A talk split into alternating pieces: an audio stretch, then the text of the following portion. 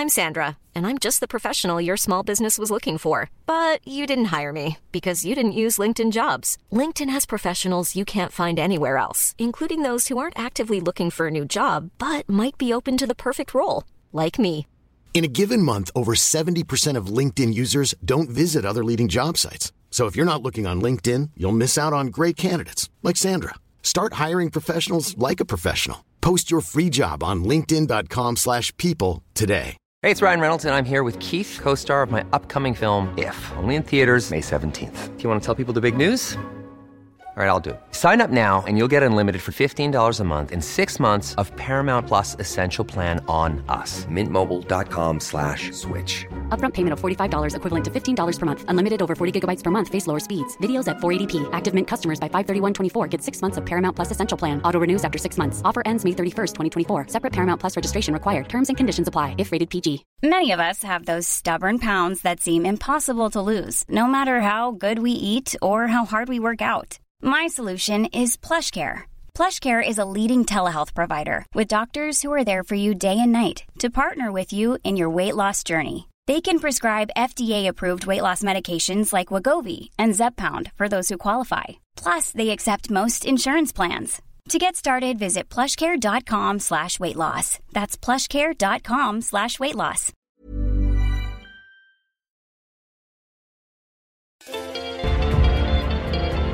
¿Conocen a alguien que se la pasa ocupado y nunca tiene dinero? La pobreza es una suma de hábitos y la riqueza es una suma de hábitos. Si tú no cambias la forma como piensas, no cambias lo que haces y puedes llegar a ser qué? Pobre. Entonces ahí están tus ingresos. Si quieres generar más ingresos, necesitas generarlos ¿dónde? En el cuadrante del lado qué? Derecho. Ley del ahorro, ahorra por lo menos el 10%, dejen de decirse mentiras. La mentira del colombiano promedio es este mes no ahorro, pero el próximo sí arranco. Cuando gane un poquito más de plata comienzo a ahorrar. El tejido de la riqueza es el ahorro. Tienen que aprender a ahorrar. mensualmente una parte de tus ingresos a ahorrar. Y eso es grave porque lo que acabamos de decir, el ahorro, ahorrar es el principio de la riqueza. Si tú no ahorras, no inviertes. Si tú no ahorras, no puedes tener un negocio propio. Si tú no ahorras, tú no puedes aspirar a tener independencia financiera. Si tú no ahorras, tú no tienes colchón financiero. Si tú no ahorras, tú estás siempre expuesto a ser víctima de las circunstancias. Cuando tú no tienes colchón financiero, si te echan, vuelves al punto cero. Cuando tú no tienes colchón financiero, si te enfermas, vuelves al punto cero. Siempre estarás expuesto a retroceder hasta el punto cero si no tienes colchón financiero. Pero claro, tú no ahorras porque vives a crédito. Tú no ahorras porque tomas hipotecas sin estar preparado. Tú no ahorras porque no tienes mentalidad. Tú no ahorras como consecuencia de todo esto, como consecuencia de no tener educación financiera y de no tener hábitos financieros saludables para tu vida. Obviamente, si tus gastos son altos, ¿qué toca hacer? Bajar los gastos. Entonces, anoten ahí. Cancelen la acción del club. Vendan uno de los tres carros. ¿Ok? Cancelen la televisión satelital. El teléfono satelital también. Dejen de rumbear todos los fines de semana. No se gasten la plata en restaurantes costosos. No se gasten tanta plata en ropa todos los meses. ¿Estamos claros? Algunos están pensando, yo no hago eso. O sea que su problema no es bajar los gastos. Porque usted no puede lavarse los dientes arriba y abajo no. No puede usar desodorante día de por medio. ¿Qué solución le queda? ¿Aumentar qué? Los ingresos. No crean que uno es pobre porque le tocó. No, uno es pobre porque uno hace los pasos para ser pobre. Eso se lo aprendí a mis papás, se lo aprendí a mis maestros, se lo aprendí a toda la gente y entonces yo sigo el guion para hacerme pobre. Gasta más de lo que te ganas. Eso es buenísimo. Si tú gastas más de lo que te ganas, todos los meses vas a tener que ir a la columna de deudas para llegar al siguiente mes. La mayoría, la mayoría de la gente tiene dos o tres tarjetas de crédito, deben el auto, deben la casa, deben la universidad y lo deben todo. Huelen bien, se visten bien, pero todo se lo deben al banco. Esto es muy clase media. La gente que vive a crédito es gente que constantemente está expuesta a las circunstancias. Es gente que eh, se convierte en el negocio del banco. Es gente que, como no tiene educación financiera, se la pasa toda la vida trabajando para el banco. no trabajando para ellos, trabajando para el banco o trabajando para los acreedores. Financieramente hablando esto es grave, ¿por qué? Porque cuando nosotros vivimos a crédito, generalmente no tenemos capacidad de ahorro y tener capacidad de ahorro es la semilla de la riqueza. O sea, tú comienzas a prosperar cuando comienzas a ahorrar. Y cuando comienzas a ahorrar, si te educas financieramente, entiendes cómo invertir esos ahorros para crecer, para expandirte y para multiplicar el dinero. Pero si tú vives a crédito, pero lógicamente si tú nunca logras poner tus finanzas personales eh, en orden, si nunca sales de deudas, pues nunca podrás pasar al siguiente nivel. Entonces, si tus gastos son 5 millones de pesos y te ganas 3, los 2 millones que no produces créeme que no es mágicamente que llegaste hasta el 30, no, no, no. Tú le pediste plata a alguien, tú hiciste un avance con la tarjeta de crédito, tú giraste un cheque postfechado y tú sientes que llegaste al 30, pero no. Esos 2 millones se fueron para la columna de deudas. Al siguiente mes, al siguiente mes, tienes una cuota más que pagar más intereses, luego tus deudas se ven mucho más grandes.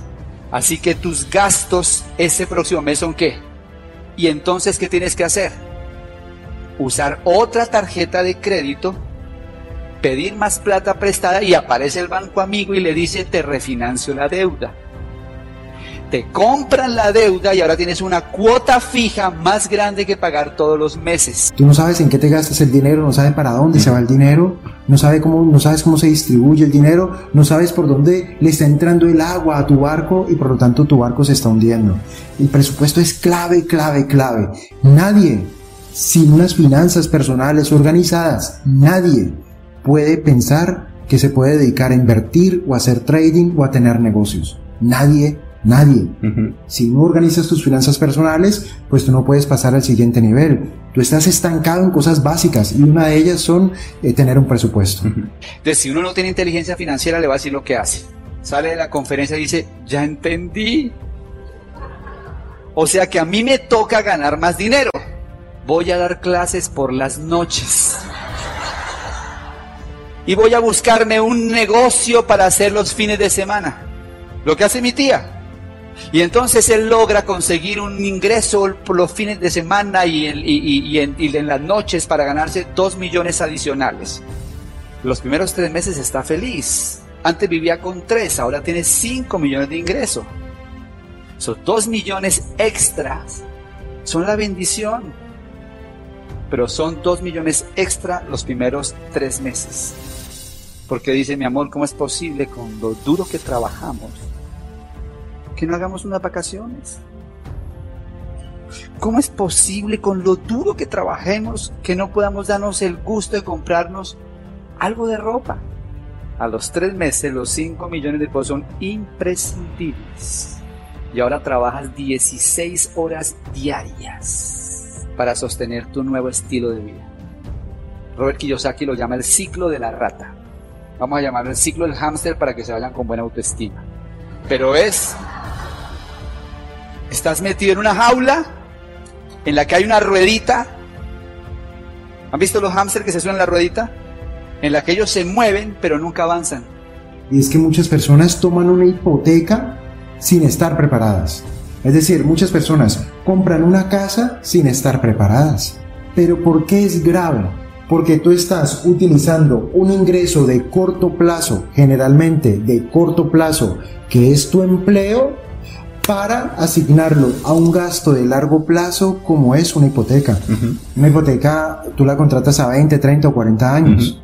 Entonces hoy en día, ¿quién puede garantizar que tú vas a tener empleo 10, 20, 30 o 40 años? Nadie. Entonces un ingreso de corto plazo lo utilizas para pagar un gasto, un costo de largo plazo. Eso desde el punto de vista de las finanzas corporativas no tiene ningún sentido. Cuando tú haces finanzas corporativas, tú entiendes que las compañías atienden los gastos de largo plazo con ingresos de, largo plazo.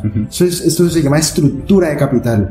Las fuentes de ingresos de largo plazo son las que financian los gastos de largo plazo y las fuentes de ingreso de corto plazo son las que financian los gastos de corto plazo.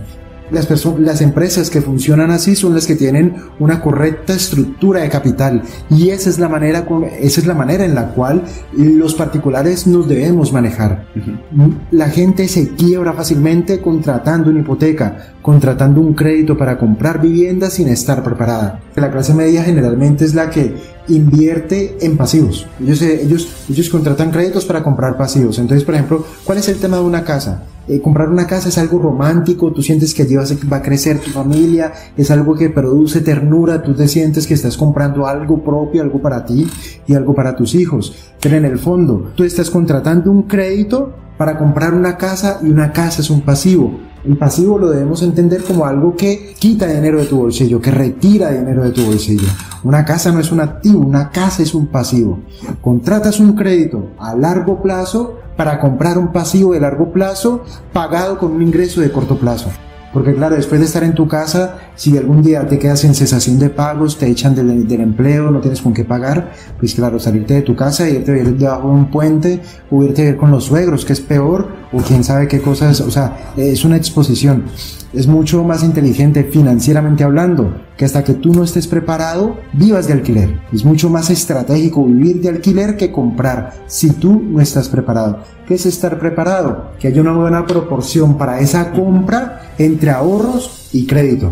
Hay una buena proporción para que tú no estés tan expuesto en términos de que ese crédito es muy grande y consume una gran parte de tus ingresos. Algunas personas, no acá, en otros auditorios, trabajan para pagar deudas.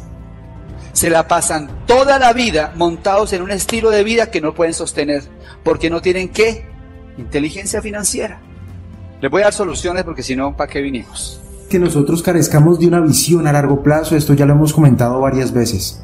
Carecer de visión a largo plazo, ¿qué es? Que nosotros entendamos que el fruto del ahorro, el fruto, lo que nosotros, lo que nosotros podemos lograr ahorrando, se consigue a largo plazo que nosotros el fruto de lo que podemos lograr invirtiendo se consigue a largo plazo, que el fruto de lo que nosotros podemos lograr construyendo un negocio propio se consigue a largo plazo. La visión de largo plazo es lo que te permite lograr cosas importantes con tu dinero. La visión de corto plazo es lo que te invita a gastarte tu dinero en baratijas, en pasivos o simplemente en gastártelo en, en cosas que realmente no vas a utilizar o que compras porque están de moda como un iPhone o como comprar el iPhone o un teléfono móvil con todas las aplicaciones o con todas eh, las herramientas y solamente lo utilizas para WhatsApp. O sea, hay gente que se compra un teléfono de mil euros y solamente lo utiliza para el WhatsApp. O sea, no, no hace más.